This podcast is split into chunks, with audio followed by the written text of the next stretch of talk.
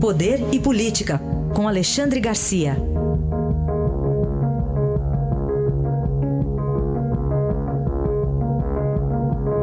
Alexandre, bom dia. Bom dia, Raíssa. Bom dia, Carolina. Oi, Alexandre. O Alexandre, recentemente você até comentou aqui aquela fala né, do Cid Gomes, né, irmão do Ciro Gomes, uma, uma crítica lá num evento com petistas lá em Fortaleza. Teve outro, né? Agora foi o rapper Mano Brown.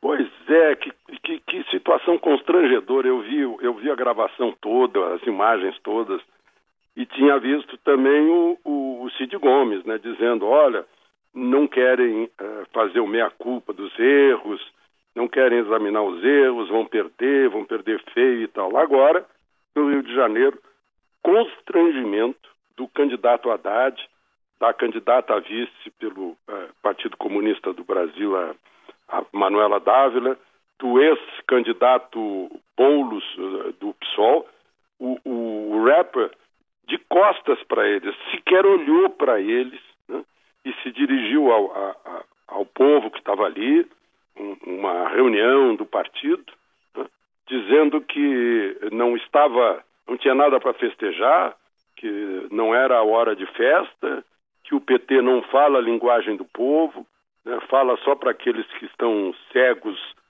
pelo fanatismo, né, e, e, e um constrangimento geral. E depois, ainda de costas, se retirou dali, devolveu o microfone e, e se retirou. Né? É, e aí, o, o, que isso revela? Uma, a falta de linguagem com o povo. Né? Uma, um, um, partido de intelectuais né? é, que, que, enfim, está com dificuldades para explicar o passado, né? porque tem que explicar corrupção, recessão, desemprego, essa coisa, e não quer falar muito de, de meia-culpa, né? porque isso não é bom, óbvio que não é bom, não é produtivo para a eleição. Melhor é só falar em futuro e não lembrar o passado, não, não pedir desculpas pelo passado. E esse é um problema sério, que às vezes aparecem vozes, como a de Cid Gomes e agora do, do Mano Brown, jogando na cara das pessoas o óbvio, né? porque o que eles disseram é verdade. Bom, Alexandre, queria falar ainda sobre essa notícia sobre Uh, a jovem gaúcha que denunciou ter sido agredida por três homens que a teriam marcado com uma suástica foi formalmente indiciada agora por comunicação falsa de crime. Pois é, eu, eu não esperei o laudo da perícia, eu acho que já falei aqui sobre isso, né? Estava óbvio, né? na cara a, a, os traços da suástica que estava invertida, provavelmente feita no espelho, traços retilíneos, portanto não era de alguém que estava resistindo a uma agressão, né? Cada vez que o, a ponta do canivete encostasse na pele, ela daria um teria uma reação muscular e, e provocaria linhas tortas. E as linhas não estavam tortas e muito superficiais, porque se atingir a derme dói mais e sai mais sangue. Né? Só ficou na epiderme, era óbvio. Né? O que eu queria registrar aqui é que não dá para a gente ter uh, ingenuidade. Ingenuidade é um pecado sério para o jornalismo. Né? A gente tem que olhar com, com visão crítica. Já teve um caso aí que eu acompanhei, porque foi com um colega lá na Suíça, de uma brasileira, desculpe, uh, em que os traços da agressão, uh, em vez de ser de cima para baixo, né, o, o, era de baixo para cima. Era óbvio também que era uma automutilação né, por alguma maluquice da cabeça da pessoa. E a gente cai nessa, né? Não dá. Eu, eu, eu acho que é um pecado muito sério do jornalista a ingenuidade. Muitas vezes a gente comete esses erros, eu já cometi também, a gente acredita em fontes e tal, mas a gente tem que ter um, eh, não apenas um pé atrás, mas os dois pés atrás. Muito bem.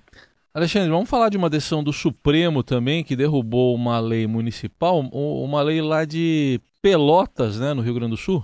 É isso, uma lei da Câmara de Vereadores, sancionada pelo prefeito, que exigia a, a contratação de empacotadores em supermercado. Né? O supermercado eh, eh, recorreu acabou no Supremo, imagina só, acabou no Supremo e o Supremo, por 7 a 3, derrubou essa lei. Mas derrubou a lei alegando que o município não teria poderes para legislar sobre o supermercado, né, que seria da União. Ora, é, eu abri aqui o título da ordem econômica e vi, mas o Supremo pelo jeito não viu, que a ordem econômica se baseia na livre iniciativa, por exemplo. Né? E livre iniciativa significa que lei nenhuma tem que se meter em detalhes de um supermercado. Isso, isso é a, a, a lei de mercado que se mete, né? a lei de mercado que interfere. O supermercado não põe empacotador, né? o cliente pode deixar de ir lá porque não tem empacotador e o supermercado vai acabar contratando eh, empacotador. Por outro lado, pode não ter empacotador e o cliente descobre que com isso os preços estão mais, uh, mais baixos e vai ao supermercado. Essa é a lei de mercado. Né? Mas essa interferência uh, das instituições de Estado na livre iniciativa é que espanta investidor, é que espanta emprego, né? é que espanta gente de fora que não está acostumado com a insegurança jurídica do Brasil. Essa é a questão que eu queria levantar, aproveitando dessa decisão de ontem do Supremo. Muito bem, tá aí a análise de Alexandre Garcia, que amanhã estará de volta ao jornal Eldorado. Obrigado e até amanhã, Alexandre. Até